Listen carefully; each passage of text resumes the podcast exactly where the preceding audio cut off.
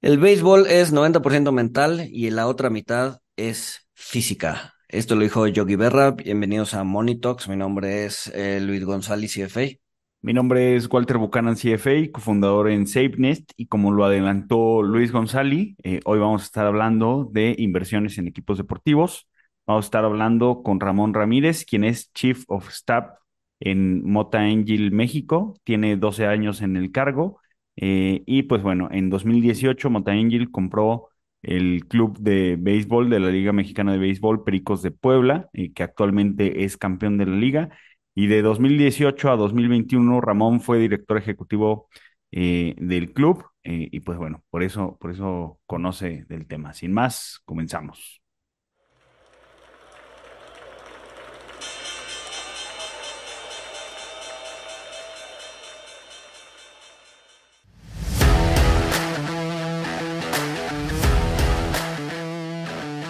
Monito, el otro lado de la moneda. Ramón, pues mil gracias por acompañarnos para, para hacer este episodio eh, que surgió a raíz de, de conversar contigo en uno de los eventos eh, que hemos tenido. Este, y pues bueno, creo, creo que es un tema eh, interesante, tan interesante que hasta, que hasta Goldman Sachs ahora tiene una división donde puede, puede invitar a sus clientes ultra ricos a, a invertir en equipos deportivos. eh, pero bueno, eh, ¿cómo, cómo, cómo introducirías a, a- alguien sobre, sobre este tema este, que pareciera muy interesante, pero pues tiene muchas aristas y muchos bemoles, Ramón? Walter Luis, muchas gracias por la invitación. Sí, este, pues mira, a ver, yo creo que eh, fue muy curioso ese día en el evento en el que estuvimos y que platicamos como algo tan sencillo como hablar de, de uno es el interés ya de, de, de- los fondos de inversión y de, por ejemplo, de los bancos, de los bancos, como bien dices, cuando Goldman apertura su nueva, una nueva área para, para poder invertir en, en activos que, que es muy curioso porque la banca siempre había estado medio vinculada a eso. Goldman en particular estuvo involucrada en la, en la estructuración de la compra de la Fórmula Uno cuando Liberty Media en el 2016 le compra a Bernie Eccleston este, el, digamos, el, circuito de Fórmula Uno pero, pero, pero realmente ya, ya, viene mucho tiempo atrás esta, este, este interés este, que, que no solamente está en la, en, en la banca, sino pues incluso en los fondos soberanos con dinero árabe, ¿no? Entonces, que también se ha hecho muy, muy visible este, este apetito que tienen eh, estos fondos, este, Qatar, Arabia Saudita, los Emiratos Árabes, por, por tener por tener propiedades deportivas que van desde, desde eventos como, como, premios de Fórmula Uno o el Mundial, hasta equipos este, en, Europa y, en otros lados del, del, del, del mundo. Y también lo curioso es que las mismas ligas se han aperturado porque si bien eh, en Inglaterra este, ya habían tenido eh, algunos, ya, ya, ya habían participado desde los 2010 eh, fondos privados en, en, en, en, toda Europa para comprar equipos. Es muy curioso que la, la NBA en 2021 modifica sus estatutos para que eh, parte de sus, bueno, para que pudieran aperturarse a, a, a, que, a que un porcentaje importante de su propiedad estuviera en manos de o fondos este, de inversión, de private equity, de, de, fondos de retiro, de fondos de pensión, eh, de, de, eh, de, fondos eh, soberanos, y, con, ciertas reglas que te hacen ver que, eso, en mi opinión, pues va a cambiar en los próximos años la manera en cómo las inversionistas puedan llegar a ver un equipo de deportivo.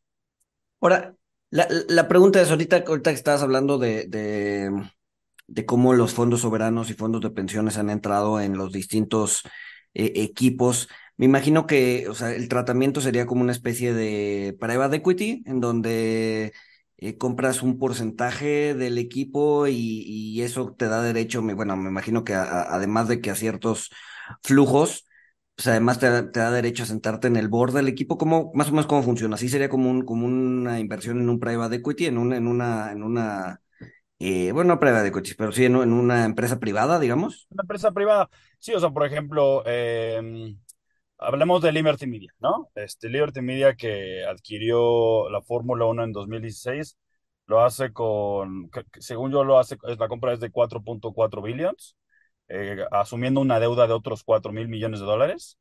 Este, y ya sabes cómo, esto, es una empresa eh, americana, y, y de pronto eh, empiezan a, reestructurar la manera en cómo empiezan a funcionar. Este, la evaluación en algún momento, el año pasado llega a 15 mil millones de dólares después de estos primeros años en que lo empezaron a manejar y, y se hace una oferta, los fondos árabes hacen una oferta para poderla comprar este, en, en, en 20 mil millones de dólares. Una oferta que, que, la empresa al final termina rechazando, ¿no? Pero la gran diferencia, o sea, bueno, un, tema particular con Liberty Media es que pues, ellos cotizan en bolsa, ¿no? Entonces te das cuenta este, el rendimiento que había tenido su, su acción durante los últimos años. Y creo que este tipo de rendimientos es lo que podrían estar buscando este, tanto fondos soberanos como, como, otros, otros fondos al tener participación, eh, como tú comentas, dentro del board. Eh, y, que, eso al final del día les permitiría en algún momento, si quisieran salirse, pues tener, ten, tener rendimientos, ¿no?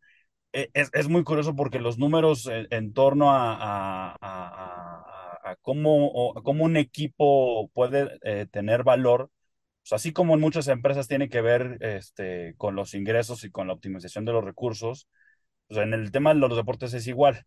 Y entonces ahí la ecuación se vuelve muy interesante porque ya los factores que le integran este valor a, la, a la, industria deportiva, pues en, en mi opinión son, o sea, se, han, se, han, venido desarrollando durante los últimos 45 años, este, con esta necesidad de que las televisoras eh, eh, y las empresas hoy en día de streaming pues tienen un apetito enorme por, por el contenido deportivo. Justo, justo te iba a preguntar sobre, sobre eso, Ramón. O sea, el, el, el tema de la evaluación de, de, un equipo nos dices que tiene que ver con las fuentes de ingreso, pero quisiera, quisiera que nos platicaras o elaborar un poquito sobre, sobre las fuentes de ingreso, porque son varias, ¿no? Para un equipo. O sea, una, una son este, pues la, la venta de boletos de los juegos, este, otra es la, la mercancía, eh, también vemos los, los patrocinios, este, algunos equipos eh, deportivos que pues ya, o sea, vemos en sus playeras, no les cabe un patrocinio más, este, y también vemos los, los... En lugar de equipos deportivos. Sí, sí, sí. y también vemos, este, derechos de, de, transmisión. Entonces, no sé si nos puedas platicar un poquito, o sea, de, de, cada fuente de ingreso, o sea, y cuál es la importante, porque recuerdo que me decías que, eh, pues, aunque, aunque vemos fuera de las carreras equipos donde están llenos de patrocinadores, pues realmente el ingreso, o sea, la carnita no viene de ahí. Sí, no, la, la, la verdad es que la mayoría de los equipos, todas las ligas funcionan de manera distinta, ¿no? La inglesa, este, eh, pues evidentemente las árabes ahorita su dinero viene prácticamente del petróleo 100%, este, el golf funciona de manera distinta, pero tiene, todos tienen un común denominador. Y el común denominador es que cuando verdaderamente los clubes empiezan a tener un valor es porque la liga a la que pertenecen, de manera centralizada, digamos, eh, logra negociar los, los, los, derechos de transmisión. Y, y, y, y, no dejan de ser importantes los, los sponsors en los uniformes. Como tú bien mencionabas, este, hay equipos sobre todo mucho en el tema deportivo, pues, pues voy a decir del, del, del, deporte mexicano. Un paréntesis importante, por ejemplo, el tema de, la organización que, en el grupo en el que, en el, en el que estuve, en la organización en la que estuve trabajando en Puebla, tú, tú ves el, el uniforme y está limpio. Prácticamente solamente hemos tenido patrocinios en las mangas. Hasta, hasta esta temporada pasada tuvimos este, presencia de marca en la parte de la espalda, pero realmente son, si no mal recuerdo, dos marcas de un lado, una marca del otro y una marca en la espalda, porque muchas veces es importante cuidar la, la, la imagen de, de, de, la organización, ¿me explico? Y, y, cuando tú entiendes que la mayoría de tus ingresos van a venir de los derechos de transmisión, pues creo que, el, creo que si alguien va a aparecer en tu, en tu, en tu, en, en tu jersey, como lo hacía en su momento, no sé si recuerden las Chivas del Guadalajara, que la parte este, del uniforme estaba completamente limpia. Pues bueno, uh -huh. evidentemente tiene mayor valor, ¿por qué? Porque pues la, la, visualización que pudiera llegar a tener una marca en un jersey, que nada más hay tres marcas, es, es considerablemente mayor este, que en un jersey donde hay Yo, yo, yo he llegado a contar en, en, en algunos equipos este, de béisbol hasta más de 20 marcas entre, el, entre, el, entre las calcetines, este, las, o sea, ponen marcas hasta en las pompas, ¿no? Entonces es bien curioso, pero bueno, punto y aparte, regresando a lo que tú comentas y el tema de la valorización, yo puedo identificar, eh, desde mi punto de vista personal, que el deporte en los últimos 50 años tiene un cambio radical cuando las televisoras empiezan a tener un, un, un apetito y un interés en el contenido deportivo. Y en el contenido deportivo es algo natural, ¿no? O todo, todo mundo, no, no, no es gran ciencia que quisieras transmitir juegos de fútbol o juegos de béisbol en Estados Unidos o, o, lo que sea que en tu país sea el deporte más popular.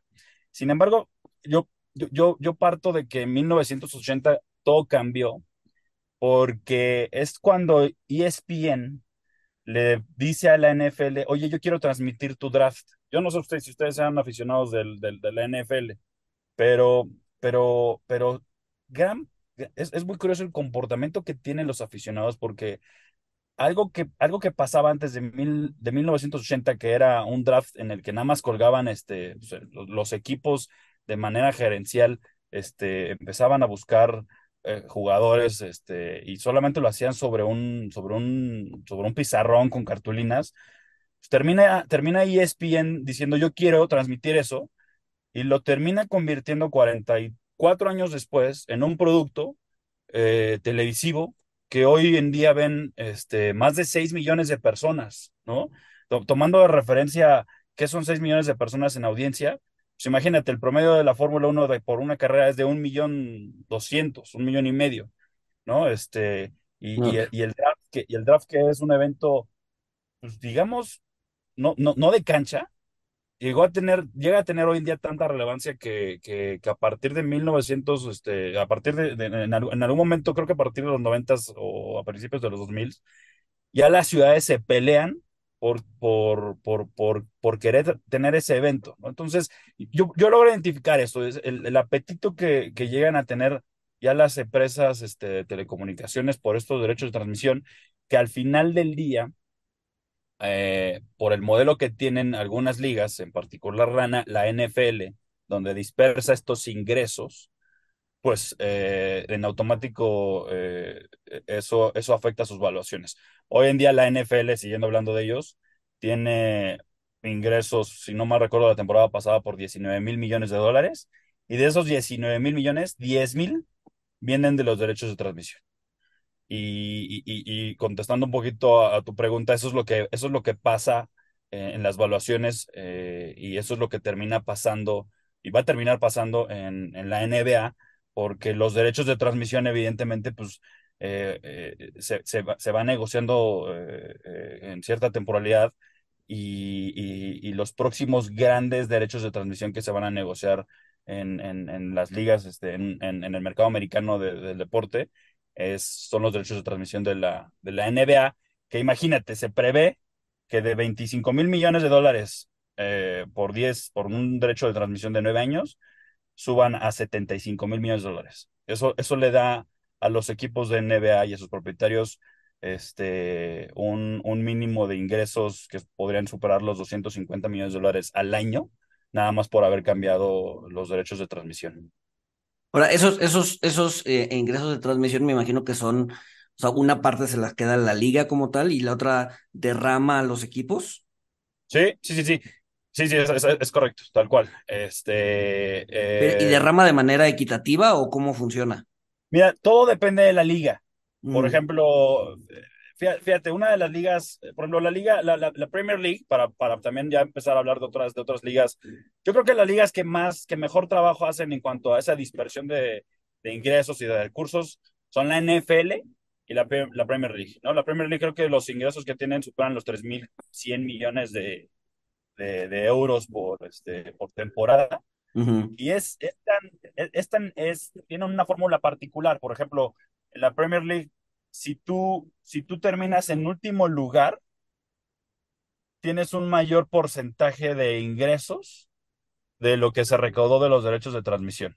Si no mal recuerdo, creo que el, el último lugar puede llevarse alrededor de 90 millones de eh, del- de, de- de- dólar- de- libras esterlinas, mientras el primer lugar no supera ni los 20, ¿no? Entonces, eh, eso hace que, que- que la liga pueda darle ventajas. eh, hay una correlación en el, en el fútbol inglés, hay un, hay un libro, se me olvidó ahorita el nombre del libro, este, pero hay un, hay un, hay un libro que documenta cómo hay una correlación entre el éxito deportivo y el gasto, ¿no? Ok. Y se dan cuenta cómo los equipos que más gastan, este, son los que mayor éxito deportivo logran, lo- logran tener. Y, y eso es, eso, eso es muy, eso es muy visible, ¿no? Cuando el, cuando el Manchester City lo compra este, este fondo de inversión que viene de, de- de Abu Dhabi, eh, la, el, la, el, el- el- los resultados deportivos en el equipo cambian por completo, ah, de, de tal medida, de tal modo que en 20 años de, de- de- de- en los últimos 20 años el Manchester City no había llegado a, no se había podido clasificar a la, a la Liga Europea y después de que es adquirido por los árabes, sí, sí, sí lo hace. ¿Cuál es la relación? Porque tienen más lana, ¿no? Claro. Entonces, la liga inglesa al final del día eh, lo que busca es que eh, to- to- haya, haya cierta, este, sea, sea equitativo y que, y que los equipos no, no, no puedan, en- no, no entren en una curva en el que quien más tenga y quien más gaste, este, sea el que más gana, porque te- te- te- te- tú, tú, tú lo, tú lo ves, se termina volviendo muy aburrido. Es algo que pasa en la Fórmula Uno por ejemplo, ¿no? O sea, tú ya sabías que en algún momento Mercedes iba a ganar siempre. ¿Por qué? Pues porque eran los que más presupuesto traían. Y lo mismo pasó 10 años antes con Ferrari y es lo mismo que ahorita pasa con, con Red Bull. Son los equipos que menos, que menos presupuesto tienen, como Haas, este, como Williams, este, pues están al final. ¿Por qué? Pues por- porque hay una correlación directa este, en, en- algunas ligas, en algunas otras ligas no. Por ejemplo, en el béisbol, tú Ujú. te das- si tú te das cuenta ahorita, acaban acaban de hacer el corte para quiénes, qué equipos pasaron a playoffs. Y los equipos de grandes ligas que más gastan son los Mets de Nueva York, este, los Yankees y creo que los Padres de San Diego. Esos tres equipos están fuera de playoffs, ¿no? Ok. Cuando de repente hay, son equipos que gastan arriba de alrededor de 300 millones de dólares al año en su temporada. Cuando podría haber equipos que gastan este, 60, 70 como, como los Rays de Tampa Bay y, este, y, que, y, sí están en playoffs, ¿no? Entonces ahí te das cuenta que, que, que, que el béisbol en particular, pues no lo puedes arreglar a billetazos. Es un deporte sumamente estratégico y, que tiene tantas variables que, que no, no, el, el, el, resultado deportivo no necesariamente va de la mano este, con, con, con, lo robusto que sea tu gasto económico. Y en la NFL este, pasa algo similar al respecto de cómo dispersan los ingresos. Tienen sus fórmulas, la verdad es que ahí en particular no, estoy, no, no, no, sé, no sé cómo funciona, pero lo que sí te puedo decir es que es muy curioso porque todos los equipos de la NFL, este, a partir de que entran a playoffs, es muy curioso. El, si tú eres un equipo de, de, de, NFL y llegas a playoffs, los ingresos en, en, tickets, por ejemplo, de tu estadio, ya no son, de, ya no son tuyos, son propiedad de la liga. Ok. Entonces, prácticamente, una vez que llegas a playoffs, te quedas, este, como equipo, te quedas sin capacidad de, de tener ingresos. Eh, eh, si no mal recuerdo, la, la, la, la, NFL como liga se queda prácticamente el 100% de los ingresos de un este de, de los equipos de los playoffs. Uh -huh. la, la, la, NBA se queda alrededor del 60%. En el béisbol, este, el, la, la, la LMB, perdón, este, la, Grandes Ligas se queda el 25%, el 25% y solamente hasta el juego 6 o 7 este, ya el equipo puede tener ingresos de, del estadio. Y, y, y esto, te, o sea, hablando de la NFL, regresando a la NFL, donde tú dices, oye, ¿cómo puede ser que yo llegue a playoffs, lleve a mi equipo a playoffs y resulta que de lo único que puedo tener ingresos es del estacionamiento y de, y de los negocios de concesiones, o sea, de los alimentos dentro del estadio? Yo me imagino que si no tuvieran un buen, un, un, buen, un, buen, un buen sistema de dispersión de ingresos, pues los dueños estarían pegando el grito, pero la realidad es que todo el mundo, yo los veo muy contentos o, o, o no los veo haciendo, haciéndole mucho, mucho pleito al, al, comisionado y me parece que eso es porque han encontrado eh, ligas como ellos, este, eh, modelos de, de, de, dispersión de ingresos en los que hacen que, que, los, que los ganadores ganen mucho también, pero que también a quienes no les ha ido bien, este, pues tengan ingresos y, y, puedan mantener sus... puedan ser competitivos. Ahora, tienes, en, en, en, la NFL, si no me equivoco, también hay, hay caps, ¿no? Hay caps de, sea, no puedes pagar más de tanto porcentaje o tanto dinero a un jugador, ¿no? Justamente para no, uno, inflar los precios y dos, que, que se generen esas, esas diferencias tan grandes de, de pues sí, de, de, jugadores buenos y jugadores malos en, en, un, en, distintos equipos, ¿no? En el béisbol también se le llama el impuesto de los ricos, ¿no? Es muy curioso porque no mal recuerdo yo, por ahí los Mets de Nueva York han de, han de, han de gastar como 325 millones de dólares en su nómina y este y el y el y la nómina de, de los de los Atléticos de Oakland es de no no no no rebasa los 50 millones.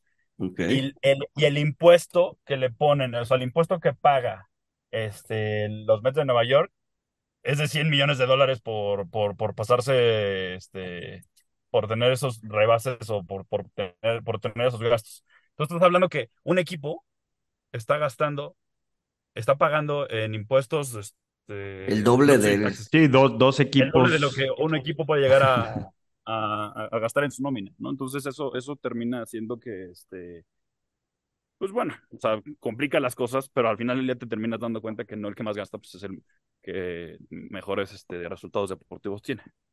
Sí, claro. Y me imagino que, y me imagino que es, que es más evidente en los deportes en donde el azar juega un papel más importante, ¿no? Eh, porque el azar, pues no lo puedes billetear, ¿no? Sin embargo, un, un, un, un, deporte en donde, en donde la habilidad sí es importante, en donde tener un jugador habilidoso sí te va a dar como la diferencia. Supongo que ese, ese tipo de deporte sí es billeteable, ¿no? Pero, pero un deporte más ligado al azar o más o, con más exposición al azar, eh, pues ahí es, digamos que es un deporte más, más justo en el sentido de que pues, no importa quién pague más, eh, pues al final del día el azar como es como el gran eh, estabilizador del, del, del, pues sí, del, de, de, de, a quién le va bien y a quién le va mal, ¿no? Sí, sí. A ver, yo creo que hay muchos factores. El, béisbol lo hace, lo hace muy complejo, el, el fútbol americano este, también hay factores ahí de estrategia muy particulares. Yo no quiero decir que el fútbol sea, el fútbol soccer sea simplista, pero pues eh, sí te terminas dando cuenta que al final del día eh, hay temas que, que, que, que, terminan haciendo mucho más complejo el alcance del éxito deportivo. Pero y ahora, no tiene nada que ver a lo mejor, pero tomando en cuenta eh, que menciona la palabra del azar en el deporte, donde sí tiene mucho que ver, Luis, el asunto del azar, es en el tema de las apuestas deportivas. Ahí sí, para que veas, eh, la industria ha cambiado por completo. O sea, este, hoy en día, hoy en día eh, no podrías entender estas valuaciones sin, y, estas valuaciones y estos pagos de derechos de transmisión sin, sin tener em, a las casas de apuestas involucradas en, en los deportes a nivel, a nivel mundial. Pero porque por justamente una de las, una de las... O sea, me, me, imagino que esto, o sea, el, el, el, que la gente pueda, pueda apostar y pueda estar viendo los, bueno, o sea, genera más audiencia y genera más interés por poder ver las transmisiones en vivo, encarece los derechos de, transmisión, obviamente, por, porque tienes la demanda de la gente que lo quiere estar viendo y pues quiere apostar en infinidad de cosas, ¿no? Porque ya, ya, ya no nada más es el score del partido, sino este, pues, un, un sinfín de cosas, ¿no? Sí, a ver, yo lo veo con, con, amigos fanáticos o en mi familia, ¿no? O sea, ya hoy en día, este, ya no solamente, si estás en el fantasy o estás en un tema de apuesta, ya no, ya no solamente te interesa ver qué le pasa a tu equipo, sino qué le pasa a los demás. Y eso hace que el consumo, que el consumo por el contenido deportivo se eleve. Y eso lo saben las, este, las casas de apuesta y por eso están dispuestas a pagar eh, lo que pagan por, por, por, aparecer, este, por tener espacios en, en, los, en, las, en, las transmisiones. Si, tú, eh, si, si bien, si yo logro identificar desde mi punto de vista que el primer momento o un, momento que cambia la, la, vida económica de los deportes es a partir de 1980 por, por este interés de ESPN por transmitir algo que nadie quería antes transmitir. Yo creo que a partir de ahí de, este, de, de, de 1900, no, yo creo que de 2000, 2005, el, el, el interés por, por el tema de, de las casas de apuesta se volvió, se, volvió muy visible. O sea, este, em, en particular, por ejemplo, ah, ah, es más, le voy a poner un ejemplo. Eh, el jersey de, los equipos de la Premier League, en la liga inglesa, en el 92, más o menos del 100% de los equipos, el 50% tenían en su, en su pecho una empresa vinculada a temas de computación o de electrónicos, ¿no? En el 97, ya quien se, se que, ya la industria preponderante este, que quería anunciarse en la Premier League era la industria de las telecomunicaciones. Y a partir del 2001-2002, es la primera vez que una empresa de betting, de, de, apuestas este, digitales, aparece en el, en, el, en, el, en el, pecho de los, de los equipos de la Premier League. A partir del 2009-2010, ya prácticamente el betting se hace, este, es, la, es, la, industria que, que, que, mayor presencia tiene en, en, en, en, estas, en, estas, eh, en estas casacas de la Premier League. Entonces eso te hace ver que, pues, que como industria este, buscaron mayores espacios. Creo que hace como dos semanas estuvieron platicando con este, con este cuate, con el CFO de, de Caliente, eh, y te decían, ¿no? Como él, este, como como industria, en lo que más gastan es en publicidad, ¿no? Este, termina siendo muy relevante este gasto que tienen con la, por la necesidad de, de, obtener nuevos usuarios y de, y de retenerlos. Este, me llamaba un poquito la atención de, lo, lo, que decía este, Gino. Guido. Guido. Guido, porque pues mencionaba que si bien es muy maduro el, el, el, el mercado inglés en cuanto a temas de apuestas, y, y esta parte que estaba medio mitificada, este, se, se, se, se, veía la apuesta en México, en Estados Unidos, se, ve la apuesta, se veía la apuesta como un, con ciertos tintes negativos, como en Inglaterra no. Entonces es muy curioso porque justamente este, a partir del 2000, 2000, poquito antes de la pandemia, las ligas europeas empezaron a regular muchísimo la presencia de, este, de, estas, de, este tipo de, empresas en, en, sus ligas deportivas. La liga italiana antes de la pandemia las empezó a regular y las empezó a sacar. La liga española en 2020 este, ya también eh, la, las quitó de, sus pechos. Eso, eso, más o menos fue un impacto como de 90 millones de euros para la pura liga española. y, el, y, este año este, la liga inglesa eh, tuvo, tuvo, tuvo bien ya también este, limitar la presencia de este tipo de marcas, eh, pues porque sí hay una discusión particular de lo que podría llegar a ser la ludopatía en, este, en, sus jóvenes, ¿no? Sí, claro. Sí, claro. Que, que bueno, eso fue antes de la pandemia, pero o sea, durante la pandemia, pues prácticamente tuvo un boom impresionante todas estas casas de apuestas y, y este y bueno, no, no, o sea, no, no, no sé cómo estén los números a pre y post pandemia, pero supongo que, que, ha crecido bastante la industria de, de, de, la, de, las apuestas en los últimos años, ¿no? Los números, fíjate que los números se incrementan un chorro, porque también coincide que, si no mal recuerdo yo, en, en, el, en el 2001 se declara inconstitucional un acta que, este, que a nivel, en Estados Unidos, a nivel federal, eh, prohibía, los, este, prohibía las apuestas. Entonces, eh, ya, ya la, Corte Suprema le da prerrogativas a los estados para que ellos, este, pues ahí, este, sean quienes este, legislen su, su a, nivel estatal su, su, su, mercado de apuestas.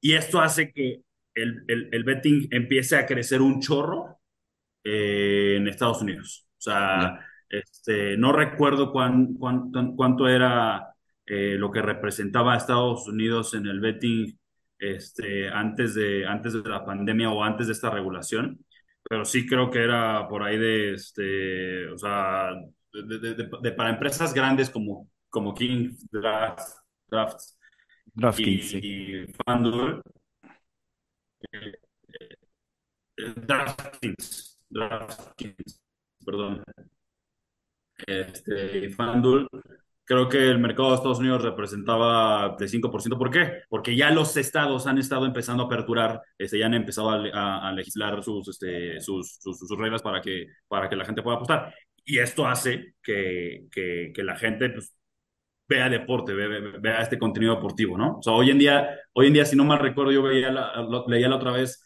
aproximadamente 39 estados de los Estados Unidos ya, ya tienen regulación o ya tienen una ley en función a, a este, a, cómo van a funcionar las apuestas. Todavía tienes 35, por, es, es, esos 39 estados representan el 65% de la población. Es decir, todavía tienes un mercado, un posible 35% de, de población en Estados Unidos, que ¿qué serán? Un poquito más de 100, 110 millones de personas que todavía no están pudiendo participar en, en, las apuestas porque sus estados todavía no sacan regulación. Pero lo que voy es que esto va a seguir creciendo, evidentemente, aunque pues, habrá que ver un poquito eh, los números de estas empresas, porque lo que yo sé, lo mencionaba también este Guido, están, están, están en pérdidas, traían mucho esta idea de, de WeWork y de crecer, crecer, crecer, y evidentemente, uh -huh. pues, quien crece un chorro, pues los primeros años, pues, también tiene un chorro de pérdidas. Y yo había leído por ahí de que, la, pérdida de, empresas como DraftKings este, estaban, estaban superando los 150 millones de pesos de dólares, ¿no? No. Sí, sí, bueno, el, es, es, interesante el caso de, de DraftKings, incluso salen en, en, una serie de mini documentales de, de Axios, porque sí, o sea, este, se, se vuelven públicos en, en 2019 y para 2021 tenían 600% de rendimiento. Obviamente, después cae la acción como un 90%, este, pero, pero pues aún, aún ahora, o sea, durante 2023 ha tenido un rally interesante. Oye, Ramón, pero regresando a, o sea, directo a, a equipos deportivos, o sea, eh, hemos estado platicando de, de, de, las ligas, de los derechos de transmisión, de, de, cuánto valen, pero también creo que vale la pena ahondar, eh, que, que, tocamos el tema este, el, el, día que nos conocimos, o sea, de, los riesgos de inversión, ¿no? Porque una cosa es ver la liga, una cosa es ver eh, los, los montos que generan, los ingresos que generan, pero ya otra cosa es pensar en, en, un equipo deportivo en particular, ¿no? Porque, como bien lo, lo comentabas, eh, o sea, los, los casos de, de éxito, eh, pues son, como dice el, el, el, dicho popular, o sea, pareciera que son garbanzos de a libra, eh, y lo común, pues es que un equipo como tal, o un equipo normal, eh, pues no, no haga lana, ¿no? O sea, se, se, se mantenga y, y realmente, pues pudiéramos decir que en el mundo de los equipos deportivos, pues están en, en, en un dominio de, de, lo extremo, este, porque solo, solo unos, un puñado de equipos son extremadamente rentables, este, y el resto no. Sí, y fíjate que viéndolo como tema de inversión, yo no sé si sean, no, yo no sé si es que sean rentables o si, o, o, que los, o que quienes llega, puedan, pudieran llegar a tener una participación este, accionaria o en el equity, no sé, eh, pudieran, pudieran ver sus rendimientos una vez que se salen, una vez que se, una vez que se venden, ¿no? no, no eh, yo, porque, porque sí, como bien dices tú, no se puede generalizar, es decir, yo no te puedo decir que, o sea, tú ves, tú ves los números de la NFL de, de grandes ligas, este, y, a lo mejor quien está en el último escalafón de esas ligas, pues es la MLS, ¿no? La, liga de fútbol que, que se ha hecho muy famosa este último año por la llegada de Lionel Messi, ¿no? Por, por, al Inter de Milán. Pero si tú te das cuenta, si tú te pones a ver sus números y te das cuenta que eh, eh, perdieron, la mitad de los equipos prácticamente perdieron el año pasado más de 5 millones de dólares, pues te estás dando cuenta que pese a estar allá en un mercado tan pujante, con un consumo tan impresionante, este, pues aún así son, son, son, son ligas este, que todavía no están madurando. ¿Por qué? Por los derechos de transmisión. O sea, pese a que, la, pese a que una liga como la MLS hoy en día este, eh, eh, tenga derechos de transmisión pagados por, por Apple, no ha llegado un momento en el que sea lo suficientemente rentable como para decir que podría ser, este, podría dar buenos rendimientos. Pero lo que sí te aseguro es que quienes tengan una propiedad hoy como equipo de MLS y el día de en 5, en 10 años eh, eh, eh, quieran vender, yo creo que ahí es donde van a, donde van a poder ver este, las ventas. No se puede, no, o sea, ahora estamos hablando de, de, ligas en Estados Unidos, ¿no? Aterrizando las cosas en México, pues todo tiene que ver otra vez con, con lo, profe, lo, profesional que puede llegar a ser, este, eh, pues a ver, eh, sí, lo, los, los, propios presidentes de los clubes, los propios dueños y, y, y, el presidente de la liga, ¿no?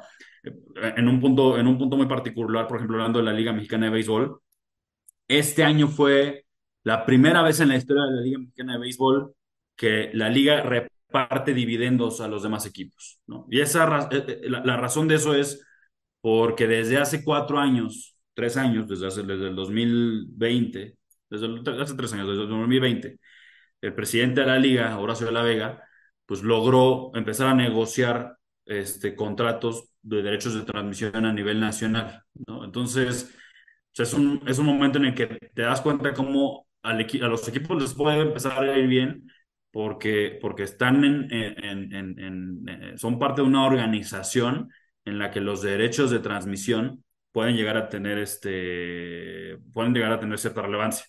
No es lo mismo eh, los ingresos que pueden llegar a tener los derechos de transmisión en la NFL que pueden llegar a ser a nivel, los derechos de transmisión, más del 64% de los ingresos de cada equipo, a los de, este, el béisbol, que a nivel de grandes ligas, que a nivel, que a nivel, a, nivel de derechos de transmisión este, nacional, solamente llegan al 26%. ¿no? Entonces, realmente donde los inversionistas van a ver, en mi opinión, creo, eh, rendimientos va a ser en, en, en, la, en la salida, cuando, cuando los equipos, cuando, cuando, cuando los equipos se lleguen a vender.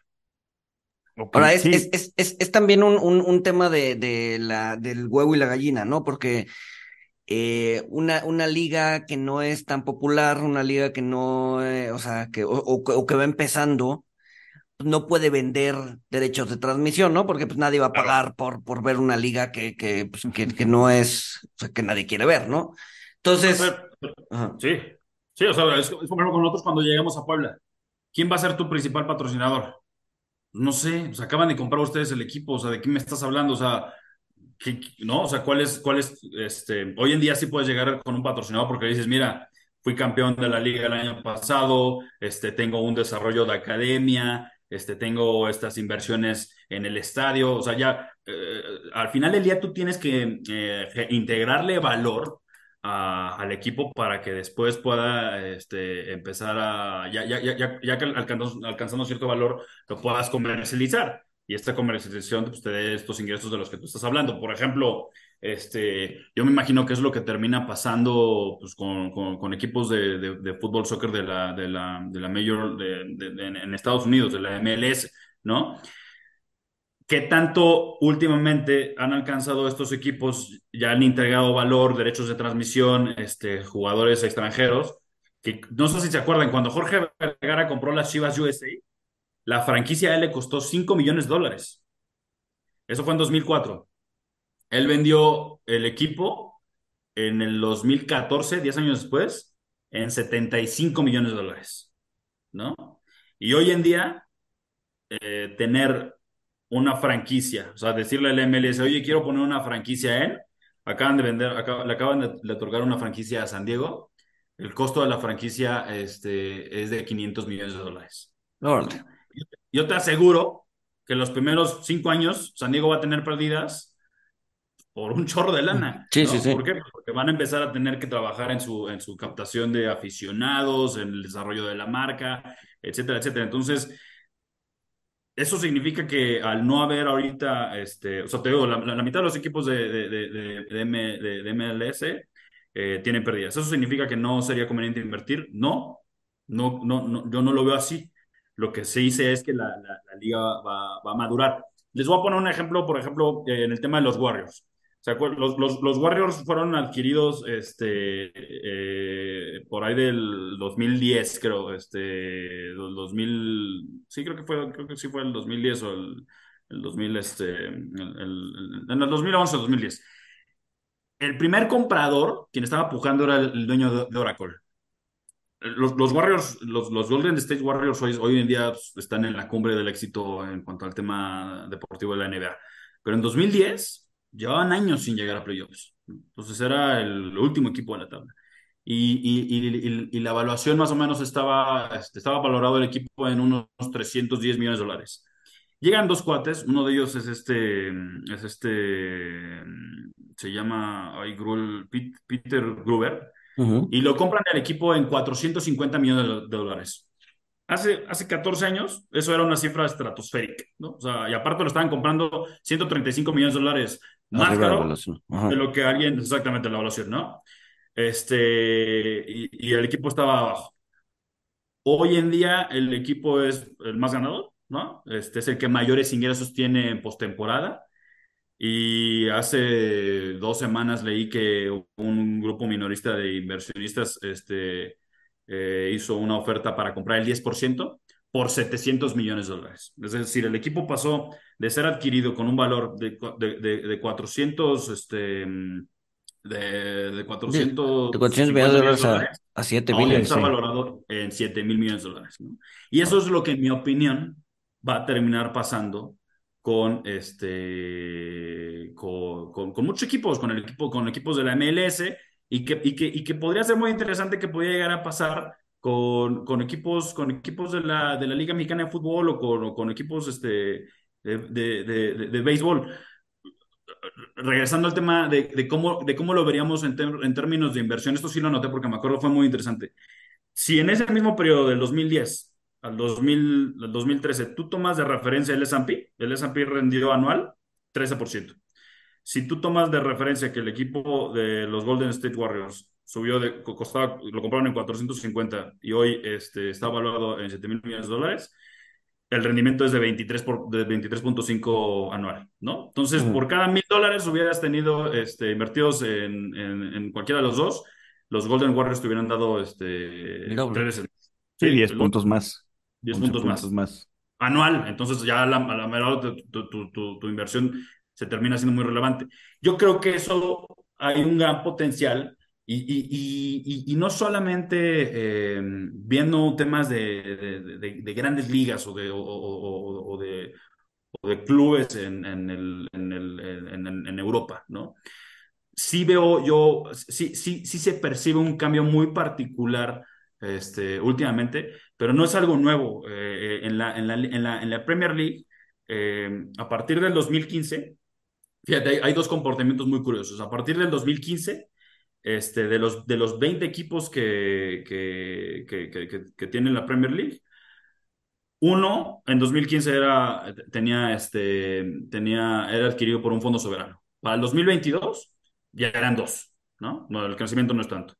Pero firmas de inversión que fueran propietarias de un equipo de la Premier League en 2015, igual también era uno, pero el año pasado ya eran seis.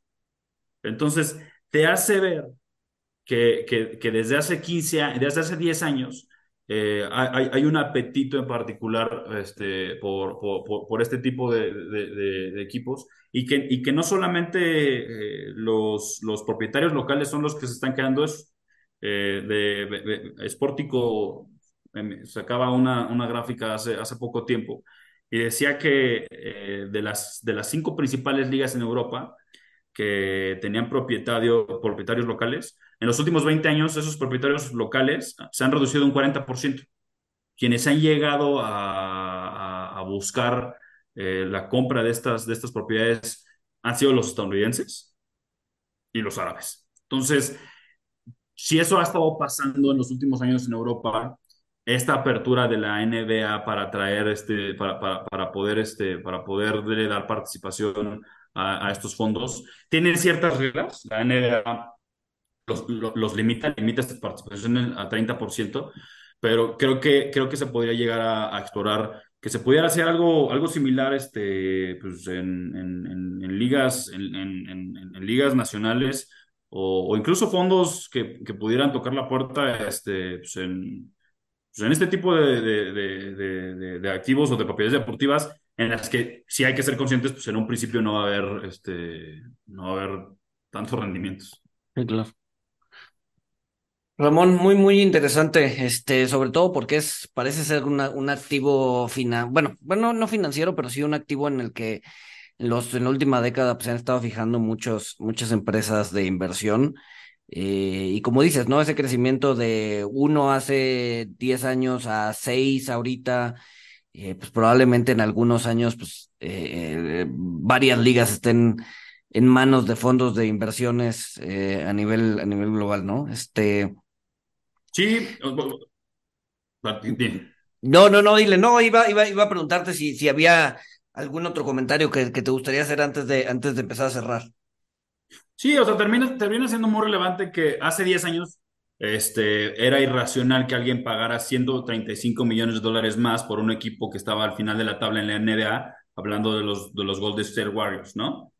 Y hoy en día pues, ves, ves lo que ha evolucionado, cómo, ha evolucionado. Eh, el año pasado hay un cuate que compró los, los, los Phoenix Suns, se llama Matt y lo compró a una valoración de 4 mil millones de dólares, cuando el equipo realmente, eh, la, métrica que utilizan eh, algunas ligas es que eh, tomando en cuenta sus ingresos, pues valen un múltiplo de 6X u 8X, ¿no? Y este cuate lo estaba agarrando a 13X, ¿no? La razón particular que en algún momento los analistas se dieron cuenta es que los equipos, los, los derechos de transmisión de la NBA se van a renegociar este, en 2025. Y la última vez que los derechos de transmisión se renegociaron y, se renegociaron a, un valor doble, o sea, la última, vez que se negociaron los derechos de transmisión en la NBA fue en 2014. Y del 2014 al 2016, los equipos aumentaron su, su, su promedio, aumentó de 600 millones de dólares a 1.200. ¿Qué fue lo que pasó en, ese, en esos dos años? La renegociación de los derechos de transmisión. Y entonces lo que se cree es que en esta nueva renegociación de derechos de transmisión en el 2025, que va a aumentar de 25 mil millones de dólares a, 35, a 75 mil millones de dólares, pues la lógica es que también los equipos pues, aumenten su valor. Entonces, si este cuate compró a mil millones de dólares más, él dice, a mí no me importa, porque yo sé que en 13, 4 años, mi equipo que compré yo en 4 mil millones de dólares va a valer 8 o 10 o 12 incluso, porque los derechos de transmisión me le van a permitir hacer ese tipo de cosas, ¿no? Entonces, eh, creo, creo, que, creo que termina siendo eso este, un, un, un, tema interesante y para aquellos que están en la industria de, de, de, la inversión, eh, tú, tú, ustedes lo saben, uno invierte en lo que, en lo que conoce, ¿no? Este, en, lo, en, lo, en, lo, que entiende, y uno entiende en lo que le gusta, ¿no? Y hoy en día de repente entenderle a, la tecnología y a Nvidia, pues estás invirtiendo en ellos pues por, por el FOMO, pero, pero pues, no le entiendes al 100%, ¿no? Este, hay, hay un chorro de variables que no, que no llegas a entender. Y yo creo que la inversión en el tema deportivo puede llegar a ser un buen incentivo para aquellos que de repente están lidiando con algún ah, con, con, con, clientes o con algún desinterés o, o, o, incluso para poderlos introducir este, a este tema de las inversiones y creo, creo, creo, que es una gran herramienta para que a través del deporte, aquellos que están interesados, pues es lo que termina pasando con las apuestas. Se terminan interesando en otros equipos. ¿Por qué? Pues porque ahí está metida su lana, ¿no? Y, y creo, que, creo que es algo que podría, este, podría verse en, en, en el, en el en, en, en, la industria del, del de, pues, sí, en la industria de, de, las inversiones. Claro. Muy bien, Walter, no sé si te das algo, algo extra que, que eh, comentar. No, no, no, este, pues nada más que, que darte las gracias, Ramón. Creo que es un tema eh, muy interesante, muy, muy interesante. Este, vienen la renegociación de, de los derechos de transmisión, hemos visto cambios, este, y pues sí, como dices, pues todo, todo indica que en unos años, este, pues los, los fondos inversionistas institucionales, pues van a tener una buena parte del pastel en, en el tema de ligas y deportes.